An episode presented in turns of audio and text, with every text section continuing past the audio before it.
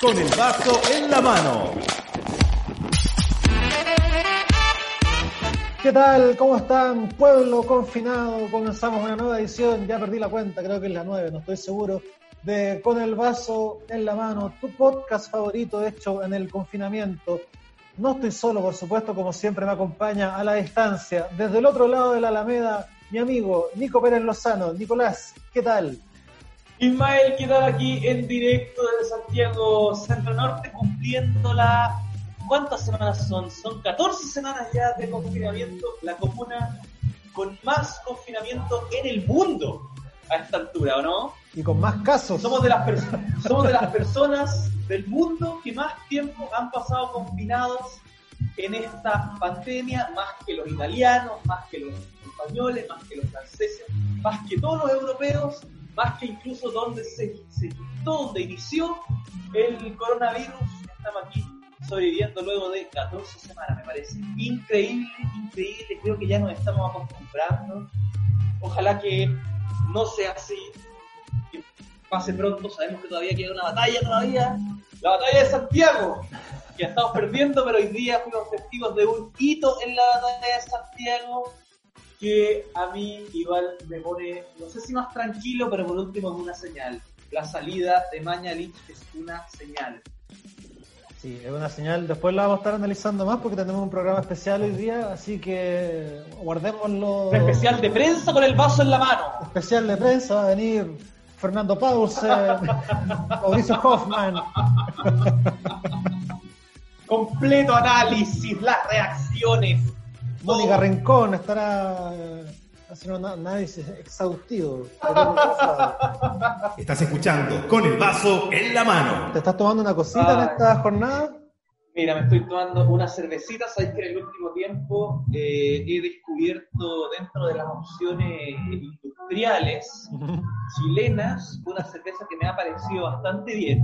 Estoy hablando de la escudo, pero no la escudo normal que todos conocemos, que algunos tienen su- sus fieles, sus feligreses y también sus detractores. Yo estoy ahora gozando y muy conforme con el resultado de la escudo sin filtrar. Cerveza bien barata, bien económica, pero que a mí me ha gustado mucho y ha sido mi cerveza en estos últimos días de pandemia.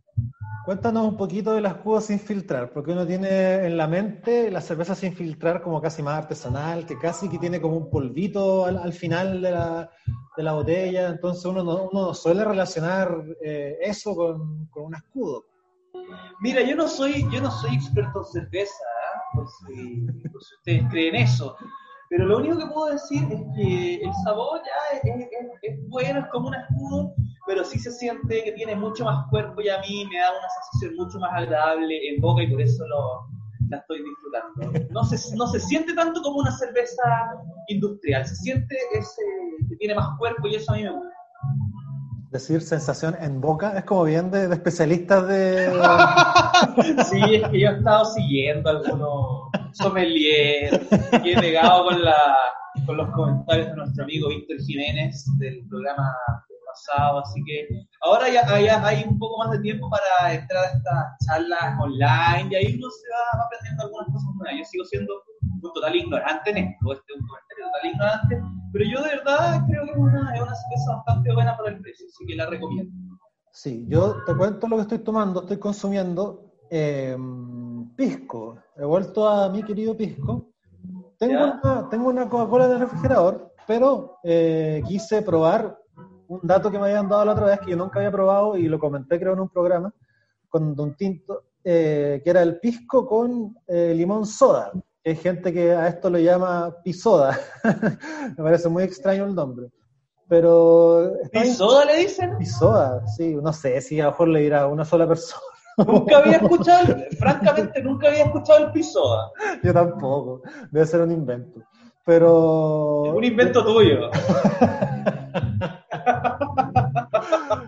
La cosa es que tenía la duda y me compré una limón soda de medio nomás, pues, como para salir de la duda. Y la mezclé con el pisco y es bastante agradable. Me recordó de cierta forma al Mistral Ice. ¿Te acordáis del Mistral Ice? Sí, pues bastante rico, ni se sentía el, el copete, era como el trago ideal para la, para las mujeres que no les gustaba mucho los sabor fuerte, el sabor fuerte del alcohol, pero, pero igual querían refrescarse, tomar algo rico. Eh, es bastante viola ese, ese saborcito. Mira, rico, yo pasé- muy refrescante. Yo pasé por una época de, de Mistral Ice y me gustaba y me compraba de vez en cuando. Ya no me acuerdo qué año era, porque hubo un año que estuvo muy de moda. Ex- ¿Existe todavía el Mistral Ice? Yo di- no sé. No sé. ¿Sabéis cuál yo he probado que es muy similar y que era bastante rico también? Uno que se llamaba Smirnoff Ice. Smirnoff, ese vodka. Vodka, claro. Ese era muy, muy rico también. Todo lo que tiene como, como gustito a limón y es más bien refrescante, siempre va a ser agradable de probar. Y después, como estuvo es. muy de moda, se dieron todas estas variedades, pues y otros sabores Sí. también. Así que eso estoy tomando ahora, la- el pisco con limón soda y no, no me arrepiento. No te desagrada, no te desagrada. No, está rico, está Qué agradable. rico, sí. Porque nota, además es, distinto a la pisco con blanca, pues, porque esa tiene otro, tiene otro sabor. Esta cuestión agarra otro. No digo que es la mejor hueá que he probado en la vida, pero, eh, Claro, claro. pero está. Pero sirve para, para acompañar una noche de sábado en confinamiento. Sí. Con el vaso en la mano.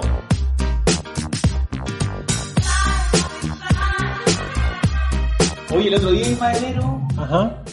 estuvo muy rico las hamburguesillas que nos mandaron nuestros amigos de Ramblas Bar. Yo la disfruté tanto cuando, aparte que nos llegó a la casita, eh, cuando llegó el amigo con la bolsita con la hamburguesa, fui tan feliz. Después subí a la casa, abrí el paquetito, hice el video respectivo para la cuenta de Instagram de con el vaso en la mano para agradecer, por supuesto, a los amigos de Rambla, nuestro colaborador, y pude disfrutar de la cheddar bacon simple que está exquisita. Y además venía con papa, así que estaba muy rica. ¿Cuál, cuál te comiste tú? Yo me comí la bacon doble. Estaba con un hambre voraz ese día, almorzando bien tarde. Así me fui con una, una bacon doble bien rica, con las papitas. Además que las papitas de Ramblas tienen esa crocancia muy particular que, te- que vienen perfectas con la hamburguesa. Son bien ricas. Oye, así que invitamos a la gente a que así, se metan a Rappi, a Uber Eats y si extrañan eh, Bar Ramblas ahí en Manuel Montt 370 pueden pedir para que Ramblas vaya a su casa, pídanse sus copetitos porque hay también varias promociones. Y están las hamburguesas que están muy ricas, está la Classic Burger Simple, está la doble, la Cheddar Bacon Simple y doble, la Cheeseburger Simple y doble, la Rosemary Mushroom, Mushroom Simple, que tiene champiñones, que también es favorita de mucha gente. Y está la eh, hamburguesa vegetariana también, que mm, es una buena alternativa, porque no todos los lugares de hamburguesa muchas veces tienen, y hay mucha gente que no come carne, así que qué bueno que tengan la alternativa, porque tiene hamburguesa vegetariana de 90 gramos, que está asada a la grilla, tiene lechuga, tomate, pepinillo, cebolla morada, salsa de la casa, que todas las salsas que hacen Mm. Rambla son muy ricas, y pan brioche. Pan brioche es que está como hamburguesa, pero como brillante, ¿no? Claro, y bien esponjosito, bien livianito, súper rico. Qué rico. ¿No? Y además que la gente no solo se puede pedir una hamburguesita con unas papitas, sino que además puede acompañarlo con unas cervecitas, con una promo de pisco, para hacerse el, el carrete de la noche en el confinamiento. Yo la otra vez me compré una promo de pisco de, de, de, Bar y todavía me queda, así que la agradezco. Pero esa, esa la, la, la compré esa vez. Y además de, todo eso, estaba, por ejemplo, porque no solo hamburguesas Bio Ramblas, conocidas también son sus chorrillanas. Qué rica la chorrillana, chorrillana clásica, la chorrillana mechada, la vegetariana. Ah, y así pueden indagar. ¿Cuántas nos hemos comido Oh, en Ramblas, weón? tantas cosas que comíamos. ¿Te acordás cuando hacíamos el programa desde allá? Qué manera de engordar con todo lo que. Ahí estamos en nuestro peor momento, no físicamente. Es que excesos, cada vez que hacíamos un programa, la mesa llena. Vamos con las piscolas, con la chela, la chorrillana, la hamburguesa, la empanada. La Llegaban sopaipilla, la tabla, cosas. la tabla criolla que tenía sopaipillas, carne mechada, pebre, mayo. Oh. Bueno, se extraña Ramblas, pero ya van a llegar los tiempos en que nos reencontremos con ese maravilloso local ahí en Manuel Montt 370. Estás escuchando Con el vaso en la mano. Y lo que están proponiendo los alcaldes es una insensatez completa. Estamos hablando de una nueva normalidad. Epidemiólogos de verdad, gente que sabe esta materia, dice por ningún motivo recomendamos esto. estamos preparados para enfrentar adecuadamente esta epidemia. eh, que ha sido felicitado por autoridades internacionales hasta el cansancio. ¿Me puedo juntar con un grupo de amigos a, a tomar un café? Probablemente sí. Chile tampoco estaba preparado.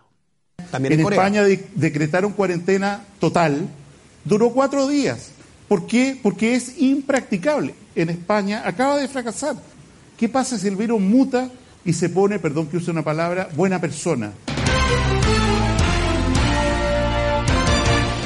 Ya, Ismael, han quedado atrás esas declaraciones, las poco rigurosas declaraciones de Mañalich y de todo el gobierno en el manejo de esta pandemia. Hoy comienza una nueva etapa en esta batalla por controlar el coronavirus con la salida de Jaime Mañalich y la llegada al gobierno de Enrique París, este doctor bien mediático Enrique París, que muchos dicen que es eh, más de lo mismo, pero yo creo que es una señal clara, eh, contundente de que ahora definitivamente eh, empieza otra etapa contra la pandemia, dada la crisis que tenemos actualmente con las cifras, la crisis de, de debilidad, por más que sea un poco más de lo mismo, como, como dicen muchos, yo creo que efectivamente igual va a ayudar eh, a descomprimir un poco el ambiente tenso que existe hoy en el manejo de la pandemia por parte del gobierno. Sí, bueno, en este especial de prensa que hemos preparado con el vaso en la mano, tomándonos unos Nos vamos a poner un poco serios hoy día. Un poco serios, sí, vamos a hacerlo.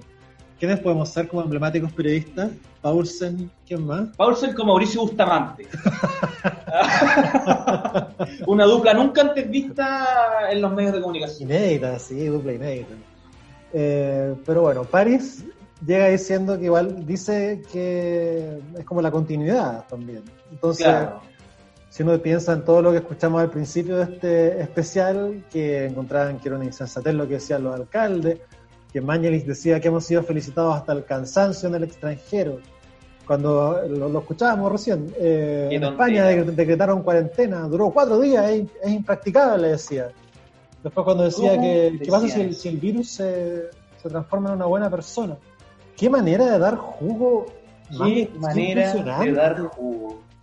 Son No. palabras que uno No, nunca esperaría de un, de un profesional capacitado, de un, de un hombre que, según dicen, experto en epidemiología, un tipo a la cabeza de un ministerio tan importante como es eh, el Ministerio de Salud. De verdad, de verdad, de verdad que es lamentable que haya llegado a este punto. O sea, esta decisión de sacar a Mañalich probablemente debió llegar mucho antes, como todas las otras decisiones que se han tomado durante la pandemia, que se han retrasado una enormi- enormidad. Hoy día, finalmente, el favorito, el protegido del presidente Sebastián Piñera ya está fuera. Todo esto se gatilla también por eh, la noticia que sacó CIPER, Claro. que eh, mostraba que el Ministerio de Salud a la OMS, la Organización Mundial de la Salud, le entregaba otras cifras mayores de las que anunciaban acá. Pues entonces, ya, es como, era como la guinda de, la, de esta mala torta que han estado preparando el gobierno. Bueno, pero si de algo estamos claros es que, bueno, la estrategia fracasó. O sea, eso es evidente. Yo espero que ahora con la llegada de este ministro nuevo, ministro París, efectivamente haya un diálogo, mm, eh, un mejor diálogo más permanente con los expertos y que permita en definitiva poder cambiar la estrategia y ya empezar a tener algunas luces de lo que se viene, porque ya llevamos tres meses esperando, esperando tener algunas luces de un futuro y la verdad es que todavía estamos totalmente estan- estancados. Ojalá que ahora, por último, con esta crisis de confianza que había eh, en particular con la persona del ministro, podamos ya empezar a ver eh, soluciones y medidas más concretas para ir avanzando. Estás escuchando con el vaso en la mano. Oye, ¿qué me decís de, viendo el lado político, ¿Mm? de, de esta realidad paralela que vive el mundo de la siempre de la UDI. La UDI vive en otro, todos sabemos que la UDI vive en otro mundo. Sí. Y hoy día estaba posteando fotos de gracias, ministro Mañelich, por poner Chile en primer lugar. Sí, sí, hoy Gracias, día, hoy día, hoy día el oficialismo se volcó a Twitter a agradecer la gestión de Mañalich, a destacar la, la gestión en la pandemia. Yo no sé en qué mundo viven, porque no solamente la UDI, o sea, había, había alcaldes de, del oficialismo, había parlamentarios del oficialismo escribiendo cosas muy positivas de Mañalich, como, yéndose Mañalich como una, weón, como si lo hubiese hecho increíble. ¿Cachai? Se va con las felicitaciones, con los agradecimientos de la, de la ministra vocera Carla Rubilar, se le permite más encima dar un discurso. Es totalmente absurdo. Es que, es que da, en verdad, ya indigna, da rabia, pero a la vez ya da, da risa porque o sea, por algo te están sacando. O sea, Peor en la moneda, pero- Mañalich, Mañalich se va como un héroe hoy día. Se va como un héroe. ¿Qué estamos hablando, weón? ¿De ¿Qué estamos pensará en su, en su fuero interno Mañalich ahora? Que No lo vimos sé. ahora aquí, pero en este momento que esté en su casa, Yo, a yo creo que hora que sea que estén escuchando esto, nuestra audiencia, Mañalich, ¿qué estará pensando si lo hizo súper? Mira, yo creo que Mañalich está pensando, puta, por fin salí de esta weá. O sea, este, estamos como en el día 100, 101 de la pandemia, estamos claros que en estos 100 días de pandemia Mañalich probablemente durmió como el hoyo, eh, descansó pa'l pico, ¿no? O sea, esta weá le estaba haciendo como el hoyo a Mañalich. Yo creo que este weón ya no daba más. De verdad ya no daba más. Entonces yo creo que ahora, de alguna forma, se relajó, dijo, puta, ya por último salí de esta weá, weón, no sé. Van a seguir los cuestionamientos, mañana se van a seguir llegando palos, se los merece, por cierto. Y ojalá, ojalá que no se la lleve pelada y que lo juicien políticamente, eh, criminalmente, por el manejo de la pandemia, por los miles de muertos que dejó, etcétera. Así que yo de verdad espero eso. Yo creo que él en su foro interno efectivamente está pensando, puta, por fin salí de esta weá. ¿Te imaginas ahí? Me gustaría igual que todos los análisis políticos fueran en este nivel de relajo que tenemos nosotros. El primer, el primer café de radio cooperativa. ¿Qué opinas? No, Manelis dormía como el pico. Sí, bueno, es que nosotros dijimos que íbamos a hacer un especial de prensa serio, pero nosotros tampoco somos tan serios. Entonces tienen que entender que este es el lenguaje del programa. Especial de prensa. ¿En qué derivó este programa?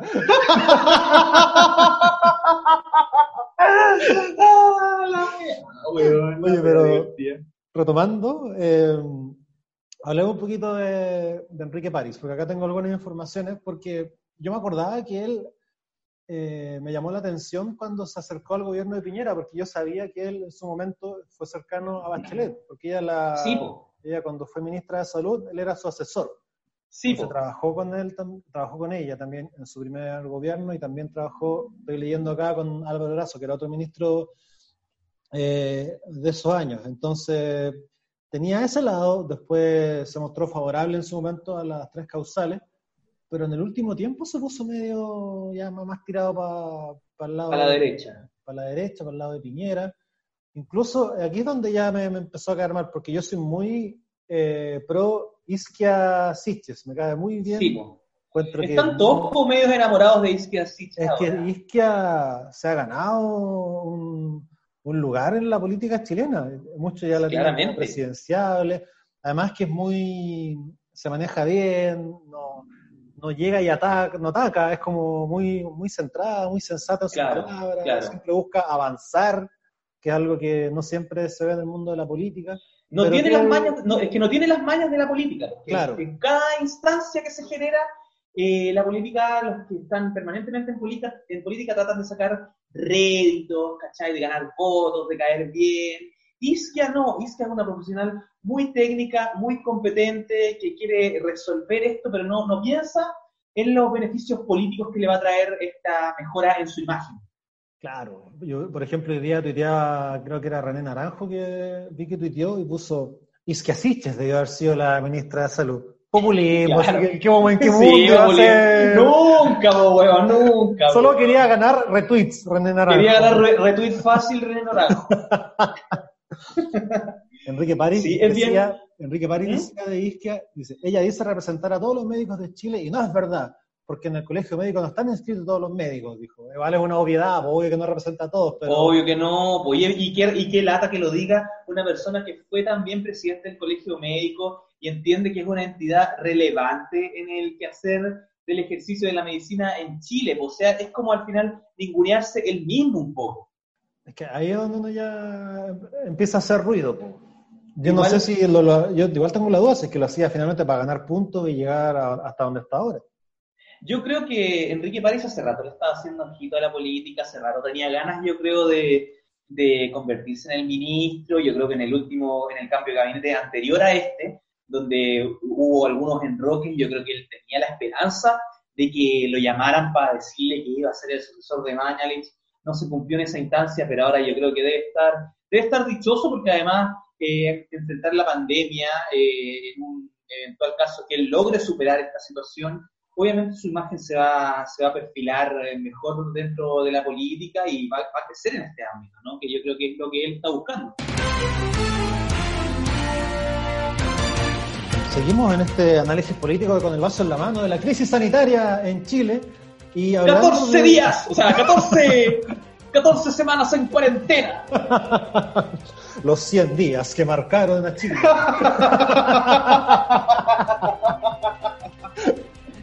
Oye, pero hablando de, de Enrique París, eh, eh, realmente. Chiquitito Enrique París. Chiquitito. Había un meme donde salía que como que Mañalich era Pedro Picapiedra y Enrique París era Pablo Mármol. Sí, hoy día había una foto de un trabajador de la moneda, de estos técnicos que, que ven el sonido y todo eso, arreglando, bajándole el, el tamaño al podio para que quedara bien para el mono de la tele. ¿No la viste? Sí, la vi, me dio mucha risa. Pequeñito, pequeñito. Un periodista de moneda, la tuiteó. Sí. Oye, pero hablando de Enrique París, lo comentábamos fuera, de, fuera del, del aire, que tiene la oportunidad, po, tiene realmente la oportunidad de, eh, de poder hacer las cosas bien. Porque si quiere perfilarse, si quiere ascender en una carrera política, es ahora. Es ahora el momento en que Chile necesita a un buen líder en el tema de la crisis del COVID-19, que realmente el gobierno lo ha hecho como el reverendo pico. Con todas sus letras, como el reverendo pico. Como el hoyo, como el hoyo lo ha venido haciendo el gobierno. Igual como París había tenido cierta cercanía con Bachelet, hoy día estuve escuchando una entrevista que le hicieron a la ex ministra Elia Molina, y ella destacaba la capacidad comunicacional de Enrique París. Eso le parecía bastante atractivo en este nuevo liderazgo en el Ministerio de Salud. Esperemos que esa, ese potencial comunicacional que tiene París y con todas estas ganas que él tiene de ser, de escuchar a los académicos, de escuchar al mundo científico, sea efecti- se, se concrete efectivamente y no hayan sido solamente buenas palabras para entrar bien al principio. O sea, yo estoy esperando de verdad un cambio en este liderazgo que nos permita ya empezar a mirar el, el, el futuro con un poquito más de optimismo, porque hasta ahora no tenemos nada. O sea, Chile es uno de los países que peor ha manejado la pandemia, está clarísimo, después de que dijéramos que estábamos mejor que Italia, que etcétera. Bueno, todo eso que escuchaba al principio ya quedó en el olvido. Esperemos que ahora las cosas empiecen a mejorar, pese a los cuestionamientos que va a seguir teniendo el gobierno, obviamente, esto va a seguir. Tú mencionaste a Elia Molina, eh, que fue ministra de Salud y fue víctima del, del cinismo de este país, porque este país yo siempre he encontrado que no me gusta ser de esas personas que hablan como este país, este país, como eh, menospreciando, pero en verdad Chile es bien penca en muchos sentidos. Y uno es de lo que le costó el puesto a Elia Molina, porque ella dijo la verdad. Dijo Sí, que en las clínicas privadas se hacían abortos, entonces no entiendo por qué tanto atado con el tema de, la- de las tres causales o del tema del aborto y la echaron por, por decir la verdad. O sea, si en Chile al final eh, la honestidad, siempre todo es muy, muy así como de mentirita, y como, ay, con cuidado, que, ay, que no digáis esto, que no digáis esto otro. Y Claro. cuando llega alguien que dice las cosas como muy honestamente, le cuesta el cargo. Así que mis saludos a Elia Molina, que me cae bien. me cae bien. Le- Sí, y, le cuesta, y le cuesta el cargo solo en algunos casos, porque ahora, con toda la polémica que se suscitó a propósito de este manual de publicaciones en redes sociales del gobierno en la entrega de cajas. Claro, la ministra Carla Rubilar salió asumiendo la responsabilidad, pero es que es súper fácil asumir la responsabilidad cuando no está en riesgo tu cargo, cuando finalmente no te echan, no pasa nada. O sea, claro, yo me puedo hacer cargo de todas las cosas y espero, espero que alguien tome cartas en el asunto, ¿no? En este gobierno todos se hacen cargo de todo, pero al final todos siguen ahí, todos se, pero se, se perdonan.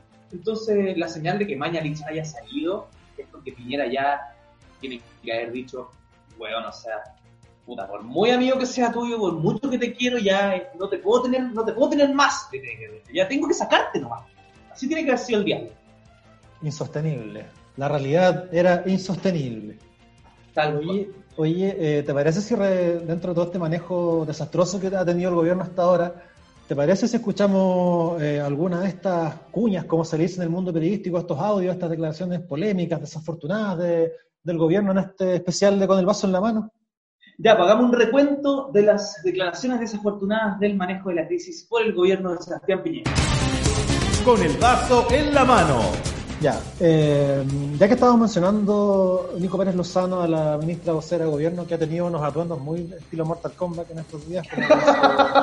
como sí, ha ido pasando, ha pasado como de Sub-Zero a Scorpion. A Milena y a Kitana.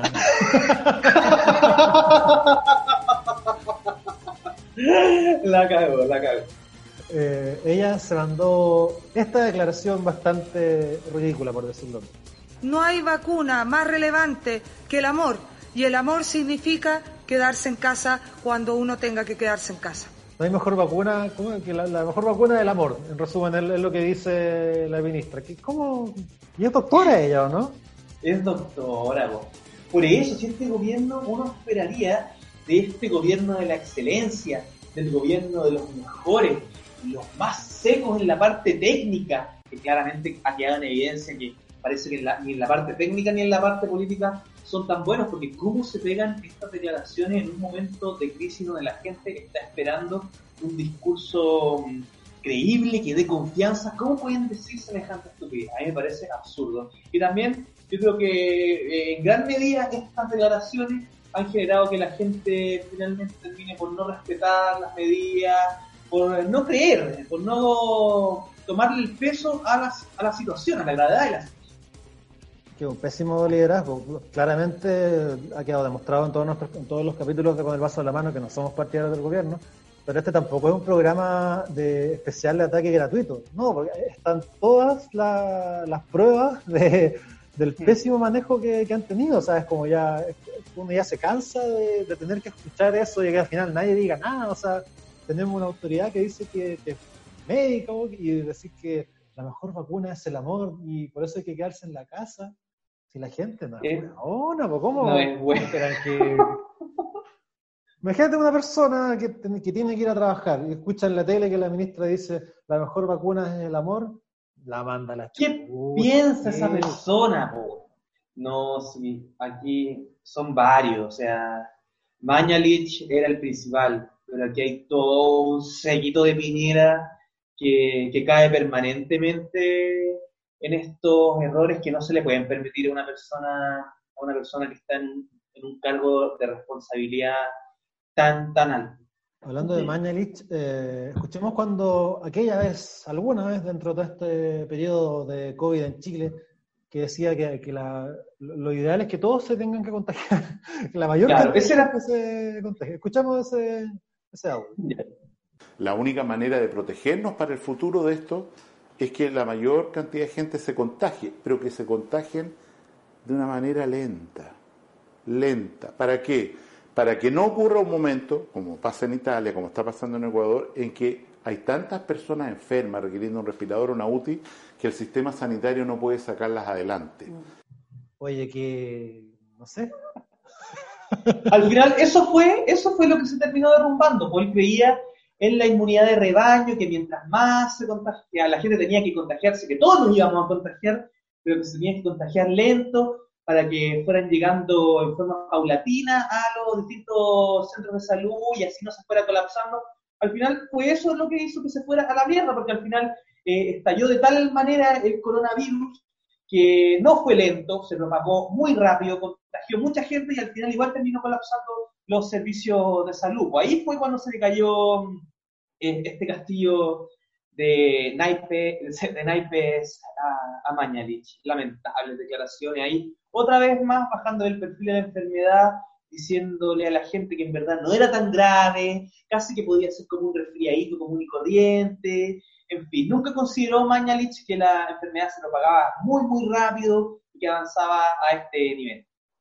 Que el problema de esta gente es que no es, no es prudente. Y, y al tiro descartan, y no sé con qué intención, como con quedar como que se la saben todas o, o no sé, al final es que ellos son el gobierno de la excelencia, ellos son el gobierno de la excelencia que no están acostumbrados a recibir órdenes de nadie. Al contrario, ellos vienen del mundo privado donde ellos son los que dan las órdenes y quisieron implementar ese, esa forma de liderazgo en el gobierno y claramente no resultó porque manejar un gobierno no es lo mismo que manejar una empresa, obviamente, pero parece que nuestras autoridades no lo tenían muy claro. Es que siempre decía, por ejemplo, en, enero, él decía que no estimamos probable una, una gran pandemia. Dice, si, si, si, esto se escapa de, control en el mundo, efectivamente tenemos que pensar que hacer un problema relevante para nuestro sistema de salud, pero no estimamos que sea una, una gran pandemia. Después decía que, que, el, que declarar, declarar cuarentena era innecesario e insensato. E impracticable. En un momento, en un momento Mañalich dice que la cuarentena en España no funcionó porque era impracticable, decía él. ¿Cómo se explica eso ahora? ¿Qué piensa él ahora? Me gustaría saber. Calma, Nicolás. Claramente estamos viendo el gran mal del gobierno chileno, y no solo de este gobierno, yo creo que todos nuestros gobernadores, tanto de izquierda como de derecha, han tenido siempre este mismo problema, que es un gobierno reactivo en vez de un gobierno proactivo. Fue un gobierno reactivo en el sentido que decía, ok, que llegue la enfermedad, que se propague, no importa, porque vamos a tener ventiladores, y vamos a tener camas, y vamos a seguir creciendo en esa línea cuando la, estrategia del gobierno debió, debió ser desde un principio, seamos un gobierno reactivo, evitemos el contagio, ¿cachai? No esperemos a que nos llenemos de contagiados, sino que tratemos de tenerlo lo más controlado posible, la menos cantidad de personas contagiadas para finalmente eliminar los brotes. Estás escuchando con el vaso en la mano. Yo creo que tuvimos la mala suerte de estar con el peor ministro de salud justo en el peor momento en que llegó la, la pandemia. Mañalich. Mañalich. Es como un mafioso Mañalich. es... ¿Tú te acordás de ese video cuando salía hablando con un periodista del Mercurio que le increpaba y le decía, yo estoy tan resguardado que no, no, no se metan conmigo. Ah, de veras. Pero es que Mañalich... Eso, es, eso es digno de un mafioso. Es que esta gente se cree intocable, pues, y es ridícula, si esta gente es tonta, si es loca. Si te comentaba de un video donde creo que fue en el primer gobierno de Piñera en que Mañalich decía, ah, quiero decir que hace cuatro días cumplí el récord de ser el ministro de salud que más ha durado en la vuelta de la democracia. Oh, ¡Bravo! El mismo se decía oh. bravo y todo día. No, qué ridículo es muy. es un estúpido. el análisis de con el vaso en la mano. Oye, Somos periodistas, pero también tenemos pasión. La objetividad periodística no existe. Somos personas. bueno, pero ¿qué, qué, cómo, ¿cómo podemos ¿Cómo no, no, nos vamos a enojar nosotros particularmente, Ismael? O sea, todos, yo creo que somos muchos los que tenemos este mismo sentir. Pero imagínate, nosotros llevamos 14 semanas encerrados, weón. 14 semanas encerrados en Santiago Centro. ¿Cómo no nos vamos a sentir que hemos sido pasados a llevar en nuestros derechos de, de libertad por una por las malas decisiones que tenía este gobierno? Si eso es lo que eso es lo que a mí me da rabia, yo creo que a muchos nos molesta demasiado porque todavía, después de 14 semanas de sábado, todavía no vemos nada, no hay nada concreto, no hay ni una, ni una salida a la crisis, nada. Entonces, pucha, perdón que nos salgamos de, de, madre en este momento. Eh, y lo, más triste es que el panorama se viene peor. Eh, hay un estudio de espacio público, tú, lo, tú pudiste leerlo un poco. Muy dramático, que, sí. Que se viene muy mal para las próximas semanas. Y, claro, tampoco hay un pic claro porque siempre vamos peor y ya en el resto de los países ya se está destacando como Chile, como uno de los países con peores números. Y estamos llegando a lo que siempre todas estas autoridades nos dijeron que no iba a pasar, porque no, porque cómo se te ocurre, qué ridículo, cómo, cómo vamos a llegar a España, cómo vamos a llegar a lo que está pasando en Italia, qué insensato, y, es, y es evidente que vamos a llegar a ese punto e incluso eh, muchos expertos también en espacio, en espacio público dicen que vamos a llegar a un punto en que vamos a estar peor de lo que estuvo Italia o peor de lo que estuvo España, que es muchísimo, una situación muy, muy grave. Oye, eh, ¿qué pensáis de las consecuencias que pueda tener esto? Porque em, los muertos son mucho más, por ejemplo, que...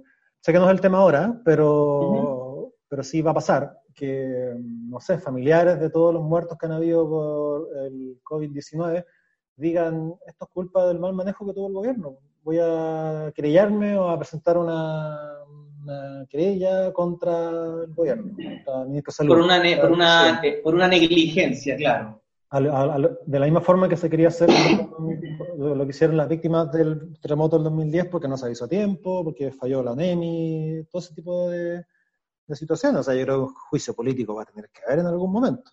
Mm, político, yo creo que juicios civiles, juicios ah, criminales hacia las autoridades por el mal manejo de la pandemia, me queda, me queda claro, y no, no solo va a pasar acá. Entiendo que en Italia ya el primer ministro fue, fue citado a, a, declarar por el manejo de la pandemia. Eh, y yo espero que esa situación se replique acá. O sea, hay gente que, perdió familiares, que al final eh, en los balances se ve como una cifra nomás, pero son cuántas, cuatro mil, cinco mil, y van a ser muchas más las personas, las familias que, que pierdan a, a, sus seres queridos y yo creo que ellos merecen, merecen una respuesta porque el gobierno tuvo efectivamente un actuar negligente, se demoraron mucho en tomar decisiones muy relevantes para la ciudadanía, teniendo información a la mano, eh, la experiencia de otros países, teniendo información entregada por los entes técnicos, por el mundo académico, por el mundo científico. Y yo creo que corresponde, yo espero que en algún momento lleguen ese, lleguen ese tipo de acusaciones y también que se enjuicie políticamente a Mañalich y a otras autoridades, ojalá a través de una acusación constitucional que le lo impida volver a ejercer cargos públicos. Porque imagínate, ya, alguien vio la tele el día que eh, la, no, sé quién es la, la, subsecretaria, la que dijo lo de la, tomarse un cafecito, ¿Daza? Claro, Sí, sí. Imagínate, alguien vio la tele ese día y vio que se podía tomar un café o que le decía que te puedes comer una empanada. Esa persona salió y se contagió y se murió. Claro. Tenéis todo el motivo para poder eh, estar indignado y presentar acciones judiciales. Pues. Todos los motivos. Todos.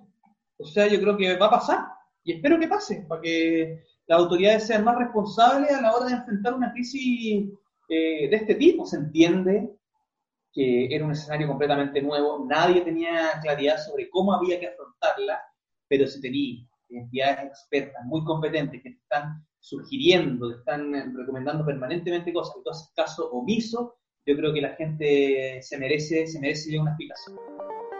Estás escuchando con el vaso en la mano. Revisamos las redes sociales, Nicolás Pérez en este especial de prensa de, con el vaso en la mano.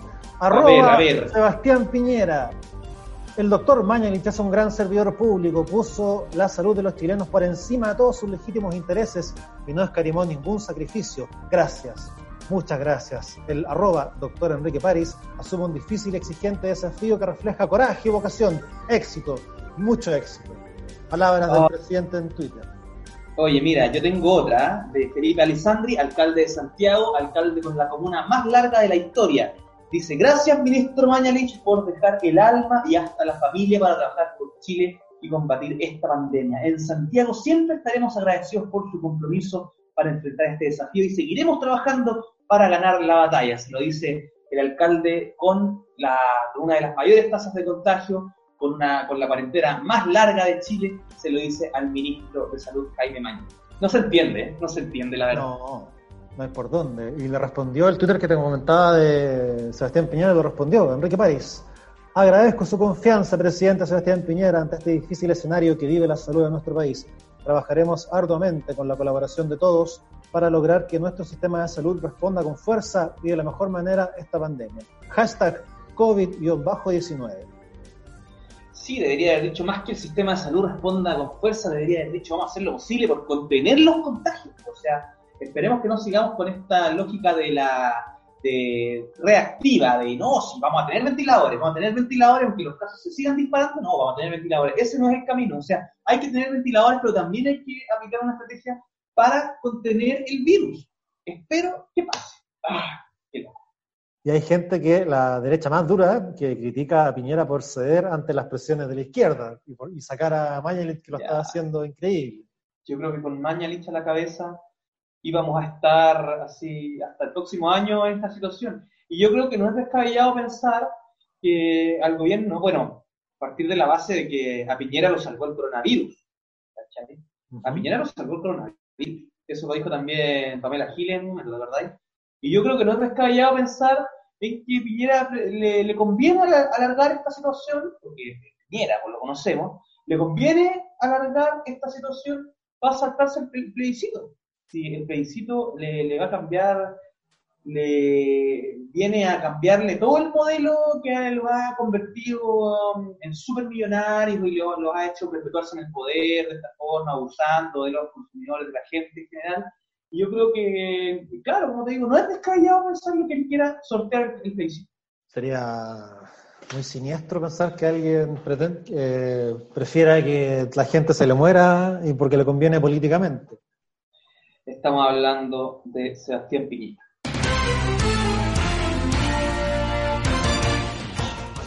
Nicolás Pérez está, está en ADN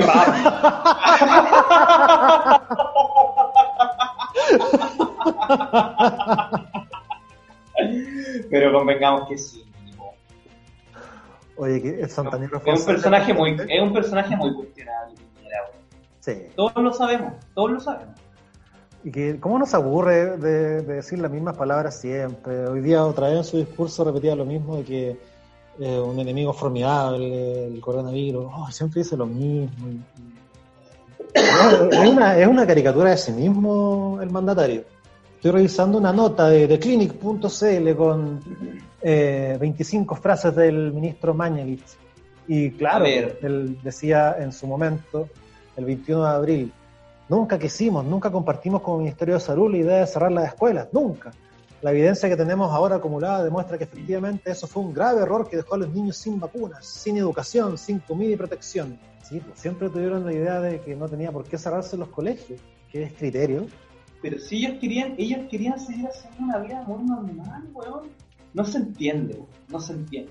Oye, sigamos escuchando algunas de las otras cuñas desafortunadas del gobierno en este fallido manejo de la pandemia. ¿Qué más tenemos? Tenemos eh, al ministro Mañez, ex ministro Mañez, hablando del hacinamiento. ¿Qué dijo? Escuchemos. En otro sector de Santiago, donde hay eh, un nivel de hacinamiento, de pobreza y hacinamiento, perdón que lo diga con esta, del cual yo no tenía conciencia la magnitud que tenía, esa es la verdad. Oye, ¿qué me decís? Ay, bueno, ¿cómo se explica, cómo se explica Ismael Quiroga que un ministro de Estado o un ministro de Salud no sepa en profundidad cuáles son las reales condiciones de hacinamiento en el que vive la gente más pobre de este país. Eh, no, tiene, no tiene ninguna explicación y no tiene ningún sentido. Y más grave aún, que venga de alguien que ya fue ministro. O sea, en el primer gobierno de Piñera, cuando Mañalich fue ministro de Salud, nunca supo. Entonces, todo, ese periodo ignoraba eh, la realidad que vive la gente que se atiende en la salud pública. No tenía idea qué pasa. Otra, otra declaración desafortunada que habla de, del poco manejo que tienen, que tienen estos personajes a la hora de, de gobernar nuestro país. Es realmente lamentable porque al final de, todo esto, los que pagan el precio de la, de la pandemia son finalmente los más pobres, los que tienen todos los costos, los que se les mueren las familias. Al final, los más afectados siempre van a ser los más pobres. Y es absurdo que el ministro Mañarich haya dicho que desconoce el nivel de hacinamiento que tienen en este país. Yo espero que porque a mí me da eh, juzgar o criticar mucho a la gente pobre que votó por Piñera, porque quizás se compró el cuento, lo hizo quizás sin saber mucho, esperanzado. Claro. Pero yo espero que la gente de, escasos recursos que le compró el cuento a Piñera y votó por él, ahora se dé cuenta que, no, que no, que no más. Claro. en general, sin, además que es gente de derecha que tiene buenos sentimientos y que quiere hacer las cosas bien pero en general lo que demuestra el gobierno es que los intereses de ellos no van por la gente que menos tiene, claramente. Oye, eh, muy crítico, estamos siendo, por supuesto, con justa razón, pero ¿se ha hecho algo bien en este, en este periodo? ¿Se puede rescatar algo? ¿Qué opinas tú, Nicolás Pérez Lozano? Yo creo que no se ha hecho nada bien. A ver, deja pensar. ¿Qué, qué se podría hacer bien? Te lo dice alguien que lleva 14 semanas encerrado en un departamento de 45 metros cuadrados. ¿Y qué uno esperaría que al ser Santiago Centro, eh, Centro, Centro Norte, em, la comuna con más cuarentena debería ser la comuna con menos casos? Exactamente. Y es Y todo, es lo, todo contrario. lo contrario. Entonces, solo que el alcalde Felipe Alessandri le agradezca la gestión a Mañalich, ¿qué es eso? O sea, tiene a todas, tiene, la gestión de Mañalich tiene a toda la comuna de Santiago en la mierda, miles de contagiados, y el alcalde Felipe Alessandri le agradece la gestión. ¿Qué crees que le está agradeciendo? Con el vaso en la mano. Oye, eh, ¿cómo será el, cómo será llegar a ese instructivo en que se le dice a, a todos los ministros políticos ya tienen que felicitar a, a Mayelich por la, la gestión del grupo de WhatsApp? ¿Cómo llegará? ¿Les mandarán la foto hecha? deben tener, deben tener un grupito en WhatsApp y les deben mandar como una frase, una frase hecha y ellos la adaptan. Sus jefes de comunicaciones la adaptan ahí y ahí la suben. Todos sabemos que probablemente las autoridades, la mayoría de las autoridades tienen una persona eh, a cargo de sus redes sociales y ellos se preocupan de, ejecutar esta, esta- esta estrategia comunicacional eh, a nivel integral con todos los otros pares. Sí, porque están todos, están Moreira. Moreira ya también es otro personaje que es caricatura ya de sí mismo. También está felicitando a Jaime Mañalich. Ya no se puede esperar nada de una persona que se jacta del gobierno de Pinochet. Ese tipo de verdad hay que desterrarlo de la, de la política Sí. cuanto antes. Que no aparezca más, por favor. si ya basta, basta de, de Moreira. Sí, yo una vez en mis tiempos de trabajador de periodismo digital lo, lo llamé como a, la, como a las 9 de la noche y ¿Ya? me echó la media foca, Moreira. Y, Me dejó así para adentro. y, ¿Pero qué era día de semana? ¿Era fin de semana? Era día, era, no era un día de semana, como a las 9 de la noche, no me acuerdo porque estaba en la polémica, y yo lo llamé para sacarle una cuña y me echó la media foca, así me dijo, no puedo creer que me llamado, que me llamé hasta ahora. Eh, estoy almorzando con mi familia, chao.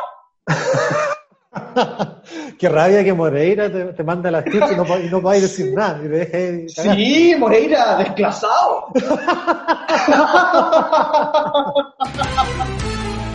Estás escuchando Con el vaso en la mano. Oye, Nico Pérez Lozano, entonces tenemos a Enrique París que al menos muestra, no sé, o sea, dice que es la continuidad, que no es la idea, pero en su discurso esboza quizá otra, otras cosillas. Sí, por lo menos eh, tiene esa apertura de, conversar con las entidades técnicas, académicas, de escuchar, que era algo que le criticábamos permanentemente a Mañalich, él era muy terco, era muy tosudo, muy obstinado en sus comentarios. Esperemos que eh, París, París o París, bueno, como sea, escuche, sepa escuchar y ya empiece a tomar medidas más drásticas para, para combatir la pandemia. Me parece que que es una señal muy cor- es una señal correcta que haya salido Mañalich, ya era insostenible mantenerlo mantenerlo en el, en el gobierno y espero que, que vaya en esa línea de, de escuchar y de tomar medidas drásticas y ojalá podamos pronto ya saber de, de un ingreso de emergencia para las familias que le permita a esta gente hacer cumplir la cuarentena, eso es lo que más necesitamos, o sea, necesitamos ahora sí o sí una cuarentena efectiva, estricta, real. Hay que ver un pueblo fantasma como lo que veíamos en las cuarentenas en España, por ejemplo. Ojalá que, que se pueda dar, porque si no se da eso que es tan, tan simple, eh, yo creo que se va a alargar muchísimo, muchísimo más. Si no, el panorama va a estar bastante negro y oscuro, así que lo mejor no porque si no vamos a estar más en la B todavía de lo que ya estamos, así que que lo haga bien nomás Enrique París. Ojalá, ojalá. Así fue entonces este especial de prensa de Con el vaso en la mano. Estás escuchando Con el vaso en la mano. Ya, eh, terminado entonces el especial, el especial de prensa.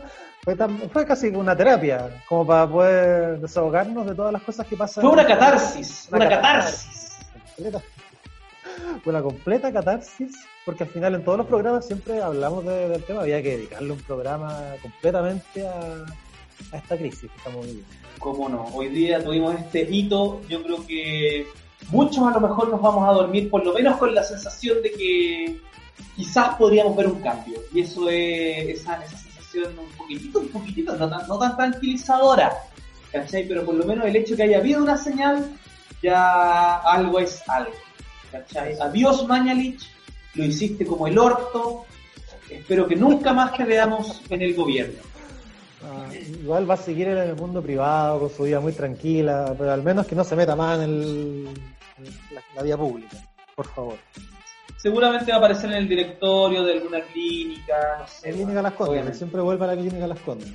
Pero en, en fin. fin. En fin. Muchas Oye, gracias a la gente sí. que nos escuchó, que eh, se rió, ojalá hayan disfrutado esta catarsis que hicimos con el Ismael. Sigan escuchando con el vaso en la mano, vamos a volver a la dinámica de tomar un traguito y todavía me estoy tomando la cervecita y vamos a tomar otra, obviamente, ahora sí. es sábado, sábado de confinamiento. Pero nada, pues sigan con nosotros, sé que fue un programa medio tenso, pero queríamos descargar, sabemos que ustedes están en la misma. Sí, pues síganos en, en, ¿cómo? en Twitter, en todas, en Instagram, con vaso, en todo estamos igual, vaso en la mano, así que nos pueden seguir y ahí vamos a estar compartiendo todos los programas. Así que será hasta la próxima semana, nos escuchamos en Spotify, en, en iTunes, ahí vamos a estar siempre con el vaso en la mano. Nico Pérez Lozano, ha sido un gusto como siempre. Un gusto, Ismaelero. Chao. Con el vaso en la mano.